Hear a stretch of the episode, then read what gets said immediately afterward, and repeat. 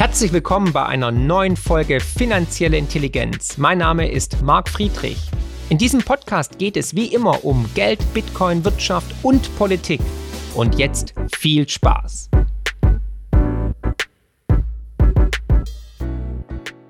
Herzlich willkommen zu einer neuen und extrem spannenden Folge. Marc spricht mit Andreas Beck. Hallo Andreas. Servus. Schön, dass du da bist. Die erste Frage ist, was ist die beste Währung und wieso ist es Bitcoin? ich würde sagen, die beste Währung ist der Schweizer Franken. Nein, ernsthaft? Ja. Wieso? Das, ähm, also das ist fundamental die abgesichertste Währung, die man im Moment haben kann und eigentlich schon länger haben kann. Und der Schweizer Franken hat langfristig gesehen auch eigentlich gegen alle Währungen immer gewonnen nicht zufällig, sondern absehbar, ökonomisch begründet. Und auch jetzt macht die Zentralbank der Schweiz einen extrem guten Job. Also man kann sich das so vorstellen, die Europäische Zentralbank schafft neues Geld, um schlecht geratete Staatsanleihen von sich selbst aufzukaufen, damit äh, die Staaten überhaupt ihre Verschuldung in den Griff bekommen können. Die, die Schweizer Nationalbank hat das Luxusproblem, dass alle Schweizer Franken wollen. Ja, was für ein Luxusproblem, weil die Schweizer Franken kann die Nationalbank ja zu Grenzkosten von null schaffen. Und wenn die ganze Welt unbedingt Schweizer Franken haben will, na, von mir aus, dann produziert man halt ein bisschen was. Gerade so, dass es halt für den Kurs passt. Also auch der Schweizer Franken entsteht aus dem Nichts. Auch Fiatgeld. Kommen wir gleich drauf. Und ähm, dann wird es, werden die Devisen, die eingenommen werden, verwendet, um Sachwertvermögen aufzubauen. Also 20 Prozent zum Beispiel in einen Korb internationaler Aktien. Inzwischen, glaube ich, gehört der Schweizer Nationalbank mehr Meta-Aktien als Zuckerberg. Da darf nichts schiefgehen mit Meta. Das ist doch natürlich. Ja? Die, die haben wir natürlich. Das ist, also man, man produziert Schweizer Franken, um in seiner Bilanz Eigenkapital an der Weltwirtschaft aufzubauen. Also man produziert aus dem Nichts Geld, kauft dafür Aktien, klingt für mich auch ein bisschen nach einem Betrugsmodell, oder? Ein bisschen Pyramiden. Geld ist ein Vertrag. Ein hm. Geldschein ist ein Vertrag, ein Anrecht auf Eigentumserwerb, garantiert von einem gewissen Rechtssystem. Und wenn das Rechtssystem funktioniert, dann hat dieser Schein einen Wert. Und wenn es nicht mehr funktioniert, hat es halt keinen Wert mehr. Und offensichtlich wird das Schweizer Rechtssystem und das Schweizer dahinterliegende Wirtschaftssystem so hoch geschätzt, dass Schweizer Verträge besonders wertvoll sind. Hm. Aber gegenüber zum Beispiel Gold oder auch Bitcoin hat ja der Schweizer Franken sich eher abgewertet. Da hatte ich ja keine, also zwischen anderen Fiat-Währungen, klar, da war der Schweizer Franken der König. Unter den, Ein, äh, unter den Blinden ist der Einäugige auch König. Aber nichtsdestotrotz wird es trotzdem noch aus dem Nichts erzeugt und die Schweizer Notenbank kauft dann halt Meta-Aktien, Amazon, Apple und Co. Aber gegenüber anderen Assetklassen habe ich mit dem Schweizer Franken Kaufkraft definitiv verloren. Okay, also ich halte fest, du gibst mir recht. Der Schweizer Franken ist die beste Währung, weil was du jetzt als Alternative nee, gebracht wirst, sind ja alles keine Währungen. Das, das einzige, die einzige, ja genau, stimmt, das ist Geld. Gold und Bitcoin sind Geld und alles andere sind Währungen. Also gut, ob das Geld ist, aber auf jeden Fall ist es was anderes. ja, Gold ist ja Geld, oder? Jede Notenbank hat ja, also die Schweizer Nationalbank hat ja Gold im Portfolio, weil sie wissen, es ist das einzig wahre Geld ohne Drittparteienrisiko, ohne Ausfallrisiko. Ja, Geld hat nicht die Funktion eines Vertrages. Also wie gesagt, modernes Geld ist, ist hat eine Vertragskonstruktion aus dem Nichts geschaffen. Das klingt so Papiergeld und so. Also ich meine, warum gehört einem eine Immobilie? Die gehört einem deswegen, weil es ein Grundbuch gibt, in dem man als Eigentümer eingetragen wird. Das Grundbuch ist auch nur Papier. Könnte mhm. ich auch sagen. Aber deswegen zahlen wir ja auch jedes Jahr Grundstücksteuer.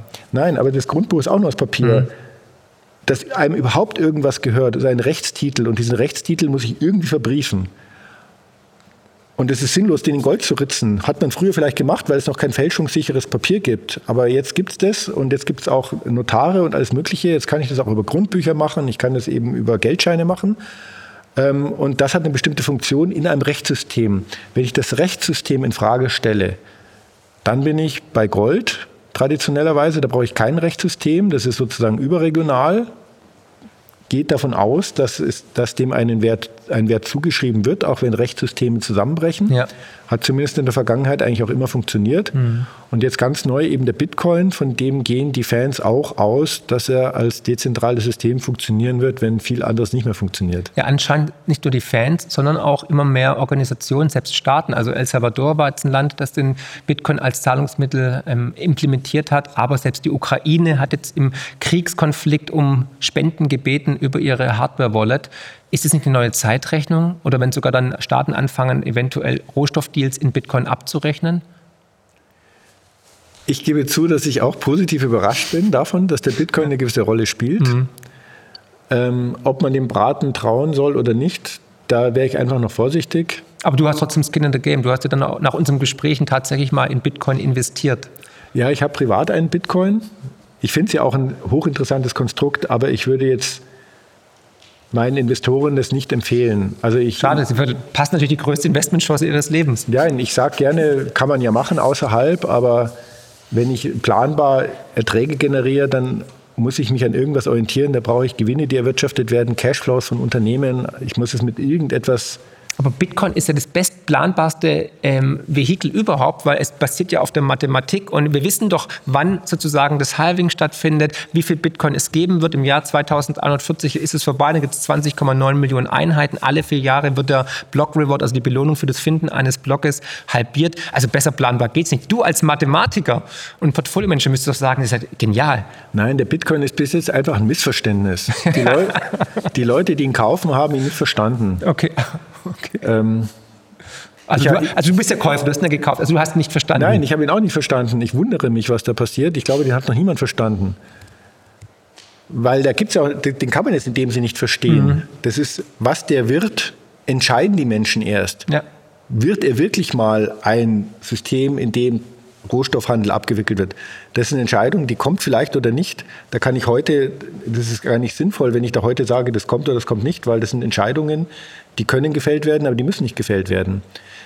Das, Im Moment schwebt es in einem gewissen leeren Raum, weil es gibt halt dieses Buchungssystem, sozusagen diese Blockchain, und jetzt gibt es die Miner, die diese Blockchain aufrechterhalten, dafür brauchen sie viel Energie und so weiter. Und ähm, Dafür, dass sie das tun, werden sie entlohnt, indem ihnen via Protokoll ein Bitcoin gutgeschrieben wird. Das heißt, die Bitcoin werden gar nicht geschürft, die sind alle schon da. zum Beispiel das erste mit Verständnis. Das sind auch keine Miner, sondern die halten die Blockchain am Leben und dafür bekommen sie als Entschädigung diese Bitcoin. Und diese Bitcoin, die müssen sie jetzt verkaufen an neue Leute, die deinen Kanal gucken und die denken, ah, das ist ein tolles Investment. Also es muss neues Geld in das System reinkommen, damit es überhaupt am Leben erhalten wird. Und die Grundidee war ja, das wird mal ein Transaktionssystem, ja, in dem Transaktionen international effizient abgewickelt werden können. Und dadurch entstehen Gebühren und die Gebühren halten diese Blockchain am Leben. Und davon sind wir aber unendlich weit entfernt. Ob das jemals dazu kommt, bis jetzt ist es ein reines Spekulationsobjekt. Bis jetzt lebt es davon, dass im Moment viele junge Leute international auf die Idee kommen, hey, cooles Investment, da gehe ich jetzt auch mit rein. Aber ob das jemals eine Funktion hat, die es rechtfertigt, diesen Aufwand zu betreiben, diese Blockchain am Leben zu erhalten, das ist eine reine Spekulation. Mhm. Ja, okay, das, das ist natürlich wirklich komplett konträrer Meinung. Wenn du sagst, ähm, dass dieses System, das Bitcoin immer neues Geld braucht, um damit es überhaupt funktioniert, das könnte man vom Fiat-Geldsystem und von unserer Wirtschaftswelt ja auch behaupten. Ja, aber das passt doch. Ich glaube nicht an den Bitcoin und habe trotzdem einen und du glaubst nicht an den Euro und hast trotzdem welche. Wenige.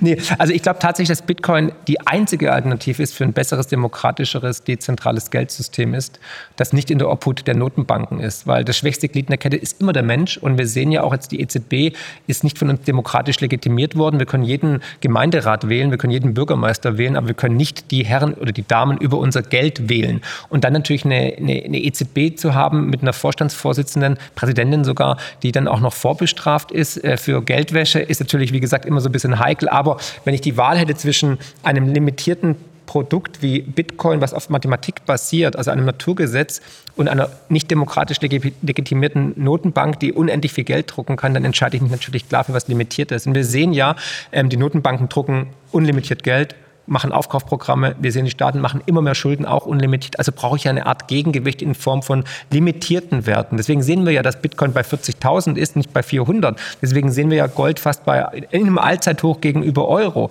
Deswegen sehen wir ja Rohstoffpreise explodieren, weil das Vertrauen in die künstliche Fiat-Betrugsmaschinerie einfach erodiert auf allen Seiten und die Menschen einfach sagen, wir brauchen was Werthaltiges. Lieber habe ich die Goldmünze, den Diamanten oder den Global Portfolio One Aktienfonds. Naja, vielen Dank. Aber weißt du, deine Argumentation, ich glaube, die Argumentation ist typisch. In Wirklichkeit bist du nicht begeistert vom Bitcoin, sondern du bist enttäuscht vom Handeln der Zentralbanken. Falsch. Nein, nein, nein, das ist eine Mischung. Also ich bin, ich bin, ich bin sogar begeistert und in, in Liebe mit Bitcoin, muss man sagen, ja, weil ich einfach glaube, es ist die Lösung für viele Probleme, die wir haben. Das müssen wir nur noch erkennen. Also ich denke, viele Menschen haben das Vertrauen verloren in die Zentralbankpolitik, mhm. weil da eben sehr viele unorthodoxe Maßnahmen gemacht wurden, die nicht zum Wohle der Gesellschaft sind. Ja. Das kann man einfach nicht anders sagen. Es waren Notfallsituationen, da musste man vielleicht unorthodox handeln, darüber kann man ewig streiten, wollen wir beide jetzt vielleicht nicht beurteilen. Aber ähm, auf jeden Fall sind da gewisse Grenzen überschritten worden, die eigentlich nicht hätten überschreiten werden. Ja, Vertragsbrüche. Wir haben Vertragsbrüche gesehen am laufenden Band, die natürlich das Vertrauen in eine durch nichts gedeckte Währung, die nur auf Vertrauen basiert, natürlich exponentiell schadet. Deswegen sehen wir ja eine Krise nach der anderen und deswegen nein. sage ich ja, der Euro wird scheitern. Nein, nein, wir haben Vertragsänderungen gesehen, keine Vertragsbrüche. Nein, das Bist du diplomatisch, ernst, Andreas? es ist zum Kotzen. Aber ähm, nein, aber das ist natürlich auch so. Also klar, die Bundesbank und die D-Mark, die haben eine ganz andere Politik betrieben als die Europäische Zentralbank. Wenn es die Bundesbank noch gäbe und die D-Mark, warum sollte ich einen Bitcoin kaufen? Und solange es einen Schweizer Franken gibt, frage ich mich auch, warum soll ich einen Bitcoin kaufen? Zur Diversifikation. Und ja. außer, aber verstehst du nicht den Grundgedanken zu sagen, ich habe dezentral ein, ein, ein Investment, einen Wertspeicher vielleicht, der ähm, ganz viel Risiko nach unten hat, aber ganz, ganz, ganz viel positives Potenzial nach oben, der aber auch unabhängig ist von Staaten, von Politik und von Notenbanken, der deflationär ist, der genau das Gegenteil ist von unserem jetzigen Geldsystem, welches ja inflationär ist. Und die Welt schreit ja nach deflationären Entwicklungen. Wir sollen doch weniger reisen, weniger CO2 verbrauchen, weniger Wirtschaftswachstum. Das Fiat-Geldsystem beschleunigt ja all dies. Mehr Wachstum, wir müssen noch mehr verbrauchen. Wir haben diesen Wachstumszwang eigentlich intrinsisch im jetzigen Fiat-Geldsystem. Der Bitcoin hat noch einen inneren Widerspruch. Du hast jetzt wieder. Du antwortest nicht, du guckst immer nach. Nein, du hast jetzt wieder so den Begriff Wertspeicher verwendet. Ja? Mhm. Der Bitcoin ist ja alles, aber kein Wertspeicher. Der Bitcoin ist im Moment für die Leute interessant zum Spekulieren.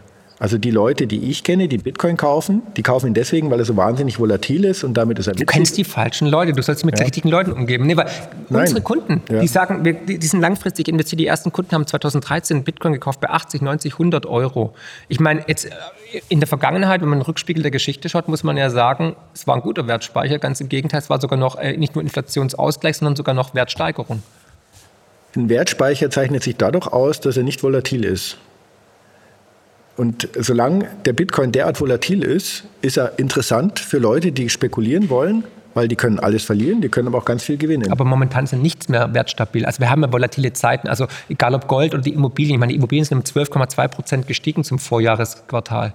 Das ist ja auch nicht mehr stabil. Nein, aber es ist der Bitcoin äh, das, was die Leute gerne hätten, dass er wäre, nämlich ein Transaktionssystem, in dem irgendwas abgewickelt wird, ein Wertspeicher, das ist er einfach noch nicht.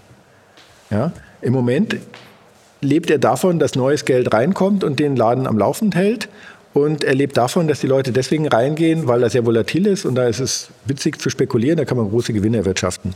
Und wenn er diesen Sprung nicht schafft ähm, zum Transaktionssystem und zum Wertspeicher, dann wird er verschwinden. Hm. Und ob er diesen Sprung schafft, das halte ich für nicht prognostizierbar. Hm. Also es gibt Gut, da gebe ich dir recht. Es gibt ein Restrisiko Analysen, die ja. sagen, das wird funktionieren aus den und den Gründen. Und es gibt aber auch hochwertige Analysen von Nassim Taleb zum Beispiel, die sagen, das kann gar nicht funktionieren. Mhm. Ich bin da mal gespannt. Ja, klar, nee, auf jeden Fall. Also ein Restrisiko gibt es auf jeden Fall. Deswegen auch nie alle Eier in ein Nest natürlich und immer diversifizieren. Und dahingehend auch die Frage zu deinem Portfolio. Du hast ja extrem wenig Exposure, also wenig Anteile jetzt an, an Rohstoffen oder an Energiefirmen zum Beispiel. Würdest du das an Betracht der aktuellen Situation ändern bei euch bei Global Portfolio One? Naja, wir schauen, wir haben jetzt 8700 Unternehmen, in die wir investieren. Also wir versuchen, die Weltwirtschaft als Ganzes zu kaufen mhm. und da orientieren wir uns an den Gewinnen. Und da haben Rohstoffe eine gewisse Funktion. Die ist jetzt nicht so hoch wie die Funktion zum Beispiel von Technik. Technik hat jetzt gelitten, aber so ist halt die Weltwirtschaft aufgestellt. Der Sinn und Zweck davon ist ja, dass ich meinen Erfolg nicht abhängig mache von irgendwelchen Prognosen, sondern davon ausgehe, dass die Informationen zu den Gewinnsituation der Unternehmen, dass die auch fair im Markt eingepreist sind. Jetzt sind Rohstoffunternehmen und auch Rüstungsunternehmen zum Beispiel eben stark im Markt gestiegen. Ja, wenn man sie vorher hatte, dann hat man einen guten Schnitt gemacht. Aber jetzt auf den jetzigen Bewertungen, wenn ich jetzt mhm. sagen würde, ich muss die nochmal erhöhen, dann würde ich ja unterstellen, dass nochmal neue Informationen kommen, die der Markt noch nicht eingepreist hat und nur ich schon kenne. Hm. Deswegen bleiben wir dabei, breit gestreut. Äh, es funktioniert immer. Hm. Gut, ich gehe nach wie vor von einem ähm, ja, Rohstoff-Superzyklus aus. Und wenn ich jetzt mir die letzten Wochen anschaue, natürlich, also DAX ging 20 Prozent in die, in die Knie und jetzt der Solid Wertefonds zum Beispiel hat äh, 20 Prozent plus gemacht, also genau antizyklisch agiert, genau das eigentlich gemacht, für was ich ihn mir erdacht habe oder gebaut habe, bin ich natürlich sehr, sehr zufrieden, dass er diesen Lackmustest bestanden hat. Und auf der anderen Seite bin ich aber zum Beispiel auch skeptisch, was Gold angeht. Ich weiß nicht, wie du es siehst, weil also Gold hat für mich eine strukturelle Schwäche gezeigt, weil normalerweise, wenn ich dich jetzt, du wärst jetzt zwei, vier Wochen auf einer Skitour gewesen, hättest nichts mitbekommen von allem und kommst her und ich sagte, hey, Shanghai ist im Lockdown, die Russen sind in der Ukraine einmarschiert, die Inflation ist bei 5,1 Prozent. Du hättest bestimmt als erstes gesagt, okay, Gold muss bei 5000 Dollar steigen. Nein, in Dollar gar kein Allzeithoch, nur in Euro. Für mich ein Indiz dafür, dass ja, Gold momentan noch schwach ist und dass wir vielleicht nochmal einen Abverkauf sehen. Wie siehst du das? Finanzielle Intelligenz könnt ihr übrigens auch lesen und zwar in Buchform mit meinem neuesten Bestseller Die größte Chance aller Zeiten und natürlich unserem kostenlosen Newsletter mit spannenden Analysen und Prognosen zu Bitcoin, Gold und den Finanzmärkten. Einfach abonnieren unter friedrich-partner.de. Das ist nicht prognostizierbar. Auch Und das nicht, okay. Aber nein, das hättest du nicht gedacht, dass bei in, in, so einem Szenario der Goldpreis eigentlich wieder ganz oben stehen müsste? Also, wenn ich jetzt dieses Szenario auf einzelne Anlagen übersetze, dann mhm. sagen wir mal, der Bitcoin stände jetzt zehnmal höher, als er heute steht. Ja dann könntest du das hervorragend begründen auf, auf Basis dessen, was jetzt passiert ist in den letzten zwei Monaten. Mhm. Jetzt steht er aber nur beim Zehntel. Du kannst es auch begründen. Und beim Gold, wenn es jetzt zehnmal höher wäre, kann man es auch begründen. Das ist immer, der Mensch neigt dazu, dass er sich die heutige Situation immer verplausibilisiert, indem er so tut, als könnte er das kausal aus der Vergangenheit ableiten. Mhm. Und das ist aber eine Selbsttäuschung. Mhm. Das ist sozusagen, man, man baut sich da Plausibilitätsketten auf, die in Wirklichkeit nicht stimmen. Mhm. Und da bist du echt König drin. Du nimmst dir immer die Punkte raus, die wo gerade eingetroffen sind und dann sagst du, ja schau, so, so ist ja logisch. Beispiel? Ja, zum Beispiel, dass du mit den Rohstoffen so einen schönen Gewinn gemacht hast. Nee, das habe ich ja aber schon länger gesagt. Also ja, der Ukraine-Konflikt war natürlich ähm, ja, positiv für das Ganze, aber davor hatten wir ja schon einen Bullenmarkt im Rohstoffmarkt. Also ich habe die erste Videoserie habe ich ja gestartet 2021, Anfang 2021 schon, wo ich gesagt habe, okay, die nächsten, also jetzt können wir auch nochmal Ende des Jahrzehnts sprechen, dass wir ein Jahrzehnt der Sachwerte sehen werden. Davon bin ich nach wie vor überzeugt. Das ist aber nicht, was ich mit so Cherry-Picking mache, sondern da sind auch Volatilitäten enthalten. Also wir haben auch dann äh, wieder einen Bärenmarkt im übergeordneten Bullenmarkt. Also der Rohstoffmarkt, der wäre wahrscheinlich schon wieder deutlich zurückgekommen, wenn es jetzt diesen Ukraine-Krieg nicht gegeben hätte. Den hast du auch nicht vorhergesehen. Das kannst, nee, Du, das kannst du natürlich wieder sagen, du hast vorhergesehen, dass es soziale Unruhen gibt bis stimmt, zum Krieg. Ja. Also man muss die Prognosen nur, geschrieben. Ja, man muss die Prognosen nur allgemein halten, dann kann man es nachher darauf beziehen. Aber ich denke auch, auch deine Strategie hat dieses Handicap, dass die Zukunft nicht prognostizierbar ist weil die Zukunft abhängig ist davon, wie sich Menschen entscheiden. Vielleicht gibt es heute ein Friedensabkommen in der Türkei in den Verhandlungen. Wir wissen es nicht. Ähm, aber da muss ich jetzt, also ich muss dir mein Buch nachher schenken, auf jeden Fall, wenn du das Kapitel 2 liest. Und das ist wirklich, die Geschichte ist eigentlich der beste Ratgeber für die Menschheit. Es sind Zyklen. Es sind immer Zyklen. Und diese Zyklen wiederholen sich alle 80 bis 100 Jahre. Selbst US-Präsident Joe Biden hat es jetzt zugegeben. Er hat gesagt, hey, meine Berater haben mir gesagt, alle drei bis vier Generationen pass passiert sowas, eine Zeitenwende, dann kommt eine neue Weltordnung. Und das da muss ich sagen, Chapeau, er hat es begriffen. Er hat äh, Fourth Turning gelesen oder er hat einfach die Geschichte studiert. Und da muss ich dir auch sagen, ich glaube tatsächlich, dass wir immer wieder pro Generation ähm, solche, solche Kipppunkte in der Geschichte erleben. Und wir sehen jetzt meiner Ansicht nach das Ende eines großen Zyklus und der Beginn eines neuen. Wir sehen das Ende des Geldsystems, des US-Dollar und Beginn eines neuen Geldsystems. Es ist kein Zufall, dass wir hier gerade politisch, wirtschaftlich, gesellschaftlich große ähm, ja, ähm, Probleme haben, Verwerfungen haben und dass auch Bitcoin in der Zeit geboren wurde. Das ist eine Selbsttäuschung. Wenn ich in die Vergangenheit gucke, finde ich immer irgendwelche Muster. Selbst wenn wir es uns an den Roulette Tisch stellen würden und den würden wir eine Stunde lang zuschauen, würden wir irgendwelche Muster erkennen. Und natürlich schreiben wir die dann auf und dann machen wir einen Backtest und zeigen, ach ja, genau Jahreszeiten sind auch Muster, die wir uns selbst sozusagen aufgeschrieben haben. Jahreszeiten können wir darüber diskutieren. Okay, was ist, was ist mit Leben und Tod? Was ist mit Nein. Ähm, das, was, worüber du sprichst, sind ja gewisse Korrelationen von erstmal bestehenden und beobachteten Ereignissen, wo du dann einen Zusammenhang herstellst. Ja. Und ich glaube, da muss man, da kann man gar nicht vorsichtig genug sein. Und mein erstes Argument, dem kannst du dich auch nicht entziehen, zum Beispiel, was du jetzt gemacht hast, unterschlägt die Moderne. Also die Moderne zeichnet sich sozusagen gerade dadurch aus, dass die Zeit immer schneller vergeht. Was früher eine Generation gedauert hat, dauert jetzt nur noch zehn Jahre. Ja. Da kann es doch nicht sein, dass es immer 80 Jahre ist, bis das gleiche Ereignis kommt. Das müssten ja jetzt nur noch acht Jahre sein. Nee. Das ist aber völlig unplausibel, weil Zeit heute eine ganz andere Funktion und Bedeutung hat als noch vor drei Generationen. Hm. Nee, weil es sind vier Zyklen ich möchte es auch nicht ausufern lassen, aber es sind immer vier Zyklen und es dauert halt einfach, die, die, die Generation, die die letzte große Krise miterlebt hat, die ist tot, die kann nichts mehr erzählen. Das heißt, wir haben es alle vergessen. Und dann kommt eine neue Generation, die das nicht mehr kennt, die dann ein bisschen wohlstandsverwahrlost ist, eine gewisse Hybris entwickelt und dann die gleichen Fehler in gleicher Art und Weise wieder macht. Deswegen hat ja auch Mark Twain gesagt, ne, die Geschichte wiederholt sich zwar nicht, aber sie reimt sich. Und es gibt diesen schönen Spruch von Michael Hopf, der gesagt hat, schwere Zeiten kreieren gute Menschen, gute Menschen oder starke Menschen, starke Menschen kreieren äh, gute Zeiten, gute Zeiten kreieren schwache Menschen und diese schwachen Menschen kreieren dann wieder schwere Zeiten und dann geht der Zyklus von vorne los und das sind immer 80 bis 100 Jahre. Es gibt Zeit in Römern, eigentlich ist es nachvollziehbar. Wir hatten in der Zeit viele Innovationen, wir hatten den Buchdruck, wir haben dann äh, das Auto erfunden, den Computer erfunden, trotzdem bleiben diese Zyklen uns erhalten. Und was war die letzte große Krise?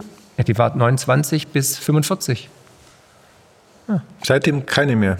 Das sind nur kleine Zwischenkrisen. Das ist wie in einem Bullenmarkt. Ne? Dann hast du halt mal einen kleinen Hiccup, dann hast du eine kleine äh, Euro-Krise und so weiter, aber trotzdem funktioniert der gesamte Zyklus noch nach oben.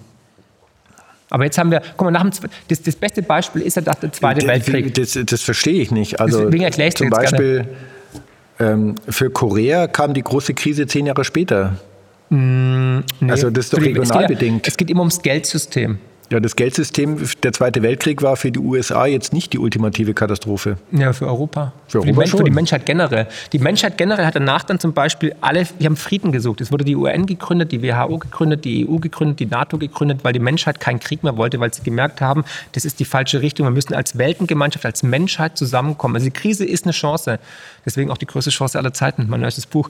Dass wir einfach da als Menschheit zusammenrücken und erkennen, okay, Krieg ist, die, ist nie die Antwort ist immer falsch. Und lasst uns gemeinsam an einem Strang ziehen. Die Menschen waren damals der Krise des Krieges überdrüssig und wollten in Frieden leben. Die wollten ihr Auto haben, dann hatten wir diesen Wohlstandseffekt, dann gab es eine neue Weltordnung, eine Geldordnung und diese Geldordnung hat ja hervorragend funktioniert. 30 Jahre, bis halt dann das Goldfenster aufgehoben wurde. Also wir hatten einen Ostblock, wir hatten den Westen, wir hatten Konflikte, ja, das wir alles hatten nur Kriege. dagegen. Wir hatten keine Kriege. Der große Krieg war der Zweite Weltkrieg. Für Deutschland für die ganze Welt, ja, ich sagen, für Europa. In gewisser Hinsicht, äh, ja, in gewisser Hinsicht hast du natürlich recht, ja, das hat eine eigene Dimension, aber mhm. ähm, Gut, also wie gesagt, ähm, Zyklen ganz, ganz wichtig. Meiner Ansicht nach, du siehst es anders, aber lass uns noch mal kurz auf euer Portfolio schauen. Wir hatten ähm, 6, ihr habt 6,44 Prozent in Global Small Caps. Ne? Ähm, werdet ihr diese weiter halten? Weil ich sehe zum Beispiel eine Rezession. Und wenn eine Rezession kommt, also davon bin ich mir relativ da bin ich mir relativ sicher. Da gucke ich auf die Zinskurve invers. Muss ich sagen, eine Rezession ist eigentlich ausgemacht. Siehst du jetzt nicht so, ne? Das letzte Mal haben wir uns, oder das erste Mal haben wir uns unterhalten vor zwei Jahren, kann es sein oder so? Ja. Da hast du mir auch schon gesagt, es kommt die Rezession. Hatten wir doch. Ja, es hat ganz schön geboomt zwischendrin. Ja, aber es sind ja immer Zyklen. Wir hatten eine Rezession. Ja. Und dann hat die Notenbank gemacht. Ja, Eben. Ja. Die Menschen handeln, es gibt Handlungen und die kann man nicht prognostizieren, wie gehandelt wird. Vielleicht wird sinnvoll gehandelt, vielleicht sinnlos. Und je ja, aber die, wenn, aber ich weiß, es kommt eine Rezession, ich weiß, die Notenbank druckt Geld, dann kaufe ich doch Aktien, dann macht es ja Sinn. Also die Small Caps haben normalerweise eine höhere Rendite als die Large Caps, Stimmt. weil sie höhere Kapitalkosten haben. Mhm. Allerdings war die letzten Jahre, also schon relativ lang, die Small Cap Prämie negativ. Also kleine Unternehmen haben weniger Rendite erwirtschaftet wenn ich die Kurse betrachte als Großunternehmen. Also so eine gewisse Skepsis könnte schon eingepreist sein. Mhm, meinst du? Okay. Und was ist mit den Emerging Markets? Also da ist es so, dass der starke Dollar eher schwach, äh, schlecht ist für die Emerging Markets immer generell. Jetzt haben wir einen starken Dollar. Weißt du, mein Problem ist, ich kann die Vergangenheit immer nehmen, um jetzt eine bestimmte Handlung mhm. zu plausibilisieren und der, der die Handlung nicht mitvollzieht, der hat es einfach nicht begriffen. Ja? Danke. also ich erinnere mich noch daran, das ist jetzt vielleicht 15 Jahre her, ja. da hieß es, man muss nur noch Brick Kaufen, investieren. Stimmt. War ein Riesenfehler, ja. Brasilien, Russland, Indien, China, da ist die Weltbevölkerung, da geht die Post ab, da ist das Wirtschaftswachstum, vergesst die Industriestaaten. Es gab Studien dazu, es gab Bücher. Goldman Sachs hat es aber initiiert, ja. Goldman Sachs hat es initiiert und wenn ich es nicht gemacht habe, habe ich es nicht begriffen. Mhm. Ja. Unsere Position ist, wir kaufen die gesamte Weltwirtschaft okay. prognosefrei, weil wir wissen es nicht. So, jetzt okay. kam die Zeit, wo gesagt wird, nur noch Tech-Werte. Tech ist die Zukunft, vergiss mhm. alles andere. Mhm. Alles ist nur noch von Tech abhängig. Es sind ja nur Trends, das sind immer nur Trends. Und äh, insofern, okay, es gibt mal vielleicht sind es die kleinen Unternehmen, ist die Zeit vorbei. Die letzten zehn Jahre haben sie schlechter performt als die großen Unternehmen. Wir kaufen einfach mal alles, weil das mhm. wird immer funktionieren. Aber also, genau, aber um es zu verstehen, ihr macht kein Rebalancing, dass ihr sagt, okay, okay, wir sehen jetzt, dass der Dollar wird steigen in den nächsten Wochen, Monaten. Lasst uns doch mal die, die Emerging Markets reduzieren von 12,35 auf vielleicht 5 Prozent, weil man einfach weiß aus der Vergangenheit, dass der starke Dollar den Emerging Markets eher schadet. Deswegen sind sie ja jetzt schon billig. Wir schauen uns quartalsweise, mhm. wir, gehen, wir wollen die Erträge der Weltwirtschaft thesaurieren und über den Zinseszinseffekt eine Planbarkeit okay. erzeugen. Mhm. Und wir schauen uns die Unternehmensgewinne an. Wie stehen die relativ gesehen zur Bewertung? Und das schauen, das ziehen wir die Daten quartalsweise, kann man das machen. Ja, ja und dann habe ich natürlich den Effekt, dass jetzt die Schwellenländer relativ gesehen zu den Unternehmensgewinnen billiger geworden sind. Liegt auch daran, dass die Rohstofffirmen so gut verdienen. Ja gut, dann gehen die einen Tick nach oben äh, in der Gewichtung. Aber das ist jetzt sozusagen prognosefrei, sondern wir orientieren uns immer daran, wie viel Unternehmensgewinn bekomme ich relativ gesehen zum eingesetzten Kapital. Mhm. Und wenn jetzt solche Krisen passieren, wie jetzt mit der Ukraine und so weiter, ähm, schaut ihr euch das an und überlegt dann, wie können wir in Zukunft uns noch besser aufstellen, damit wir noch robuster dastehen? Weil du vorhin ja auch gesagt hast, dass die Entwicklung jetzt nicht so war, wie erhofft. Nein, das habe ich nicht gesagt. Im ersten Gespräch hast du gesagt, irgendwie. Nein, schwach. nein, also. Ähm, nein, also der, wir haben jetzt. Die Performance ist hervorragend. Und jetzt haben wir dieses Jahr, sind wir jetzt Stand heute 2,9 Prozent im Verlust. 2022 war ein sehr schlechtes Jahr für die Anleihen, für die mhm. Aktien. Mhm. Alle Investoren sind zufrieden. Letztes Jahr hatten wir halt auch ein Bombenjahr. Was war da die Performance? Das weiß ich nicht auswendig. Du sagst Bomben, ja, ich will Zahlen hören. Ja, nein, das, wir orientieren uns daran, dass, die, dass wir die Unternehmensgewinne mhm. abschöpfen, die weltweit entstehen. Wir, und äh, da schauen wir uns an, wie steht die Welt, wie stehen okay. die Unternehmensgewinne, sind die beeinflusst jetzt von der Ukraine? Mhm. Und da funktioniert das nach wie vor. Warum auch nicht? Da hat es immer funktioniert. Selbst in Weltkriegen hat es funktioniert. Selbst da hat die Weltwirtschaft Gewinne erwirtschaftet. Ähm, das ist sozusagen der letzte Anker, auf den ich mich verlassen kann und äh, auf den äh, setzen wir dann auch das Gebäude drauf. Gibt es eine Branche, die jetzt irgendwie übergewichtet habt, wo ihr sagt, da glauben wir jetzt besonders dran, weil die wurde abgestraft und die hat unglaublich viel Potenzial?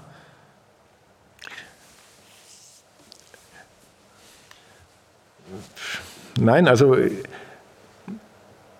es ist so, wenn ich mir die Unternehmensgewinne anschaue, es ist nach wie vor so, dass die US-Tech-Unternehmen halt extrem profitabel sind. Deswegen sind sie auch so wahnsinnig teuer. Deswegen sind sie mit, 45, äh, mit 65 Prozent im MSCI World gewichtet. Mhm. Bei uns sind sie auch mit 48 Prozent gewichtet, weil sie halt so profitabel sind. Da sind wir, auch wenn wir da vielleicht ein bisschen skeptisch sind, äh, sind wir da auch äh, sozusagen emotionslos. Mhm. Und jetzt im Moment, klar, ich würde sagen, China ist hochinteressant, auch die chinesische Währung ist hochinteressant. Die profitieren enorm von den Sanktionen, die der Westen gegenüber Russland hat und durch die günstigeren Rohstoffe, die sie beziehen und durch die Neupositionierung, die mhm. sie weltweit dort gewinnen können. Auch die neuen Partnerschaften, die sie international abschließen, auch mit den, mit den Golfregionen und so weiter. Also China profitiert enorm. Die Unternehmen sind zum Teil sehr günstig bewertet im Schnitt, relativ gesehen zu den USA zum Beispiel. Ja, aber deswegen ähm, bleiben wir trotzdem in der sehr breiten Streuung. Mhm. Aber bei China muss man ja auch sagen, droht ja immer die Gefahr, dass der Staat dann irgendwie willkürlich Entscheidungen trifft, wie zuletzt, wo dann die ganze Tech-Branche eigentlich in China erstmal in den Keller geschickt hat mit, ähm, ja, hier, äh, Schulprogramme dürfen nicht mehr äh, profitabel sein und dürfen nicht mehr kommerzialisiert werden, monetarisiert werden. Die Angst hast du nicht, dass dann China einfach sagt, so jetzt hier, die Aktie wird irgendwie vom Markt genommen oder die, die Eigentümer werden enteignet?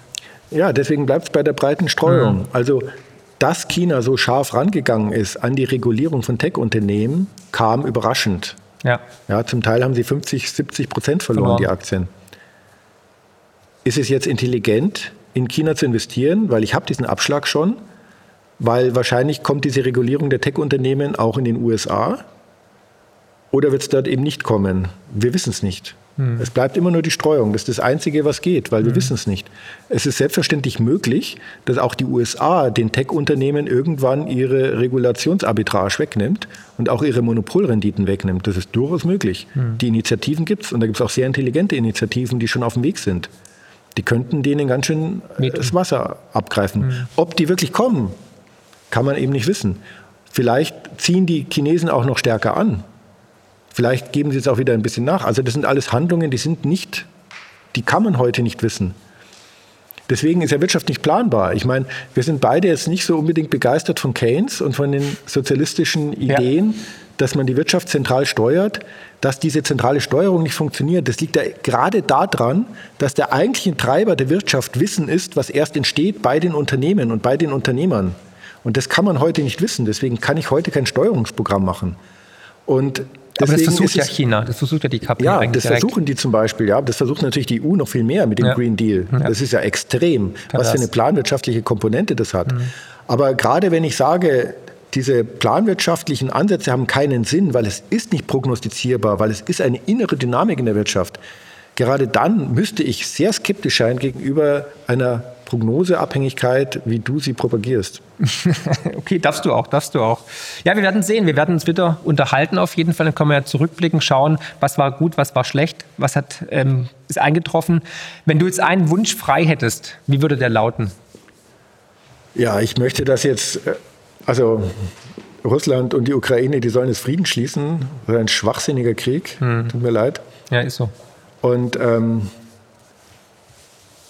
Russland und Europa, da hatte Schröder und Merkel recht, wir sind so prädestiniert für eine enge Partnerschaft und äh, vielleicht war Putin jetzt nochmal ein Rückschritt mit dem, was passiert ist, aber ich würde mir schon wünschen, dass das am Ende doch noch alles sich vernünftig löst. Mhm. Meinst du, dass das Zug zerschnitten, dass es nächsten Generationen nicht mehr funktionieren kann zwischen Russland und Europa oder Deutschland? Was mich wundert ist, normalerweise sind so Dinge ja sehr kurzlebig. Mhm. Politische Börsen haben kurze Beine. Beine ja. Und normalerweise wird sowas schnell hochgepusht und dann deeskaliert es wieder und dann geht vielleicht Putin in Rente, was auch immer. Nein, nein, ich meine, es kann ja ganz schnell, ganz schnell wechseln. Mhm. Was mich da wirklich überrascht hat, ist der radikale Schritt, dass MSCI Russland aus dem Emerging Market Index ja. genommen hat. Ja. Weil das ist ein Zeichen ein, ein Ding, was ich nicht so schnell mache, um es dann wieder rückgängig zu machen. Ja, geht doch gar nicht. Und also es gibt definitiv auch Tendenzen, dass das längerfristig festgeschrieben wird, jetzt als Problem, egal wie es mit der Ukraine weitergeht und mhm. egal wie es mit Putin weitergeht mhm. und wie es mit den Sanktionen weitergeht. Aber trotzdem wäre das meine Hoffnung, dass ich das noch positiv Die teile auslöst. ich mit dir auf jeden Fall, ja, weil das wäre gut einfach Frieden, Krieg in, im Jahr 2022 ist einfach nur noch absurd. Und auch da könnten wir ja, aus Geschichte lernen. Also was mich auch wirklich an der ganzen, was ich an der ganzen Sache nicht verstehe, ich war einige Male in Russland, ich war auch bis nach Krasnojarsk, war ich, also ich war selten in einem Land, wo ich das Gefühl hatte, dass sich die Menschen so ähnlich sind wie die Deutschen und die Russen. Mhm. Also ich verstehe überhaupt nicht Westen, Osten, also für mich ist Russland ist total westlich. Ist wahrscheinlich mehr wie der Ami, ne? Ja, also die ganze Kultur, die ganze mhm. Literatur, ist alles hochgradig westlich. Also für mich ist dieser, dieser Widerstreit, der war klar systembedingt, als es den Ostblock gab und den Westen gab und Kommunismus und Kapitalismus. Aber heute, ich verstehe überhaupt nicht, warum das jetzt wieder so eskaliert ist. Ja. ja. Aber da bin ich ja nicht der Einzige, der das nicht versteht. Nee, da sind wir schon zu zweit und deswegen kann ich deinen Wunsch nur ähm, ja, unterstützen, sehe ich genauso. Ich danke wie immer für ein interessantes, sehr schönes Streitgespräch. Ich freue mich schon auf eine Fortsetzung. Und ich hoffe natürlich auch euch hat es gefallen. Teilt das Video kräftig, gebt einen Daumen nach oben und sagt natürlich gerne eure Meinung zu der Meinung von Andreas oder von, von mir. Wer, wo, wo steht ihr? Team, Team Beck oder Team Friedrich oder beides kann ja auch sein. Schön ist es immer noch, wenn man miteinander reden kann. Das macht uns als Menschen auch aus. Immer, dass man versucht, gemeinsam irgendwie äh, doch noch Brücken zu bauen, Gemeinsamkeiten zu finden, auch wenn man nicht immer die gleiche Meinung hat. Und das haben wir heute ja bewiesen, haben wir nicht immer. Trotzdem schätzen wir uns, mögen uns, finden uns sympathisch und reden auch miteinander. Und das sollte die Welt und der Mensch immer tun. Und damit Macht's gut, danke für deine Zeit und bleibt gesund, bleibt tapfer und hoffentlich bis bald, Andreas, wieder. Ja, vielen Dank. Ich komme immer gerne. Ja, wir laden dich auch immer gerne ein. Stammgast. bis bald. Ciao.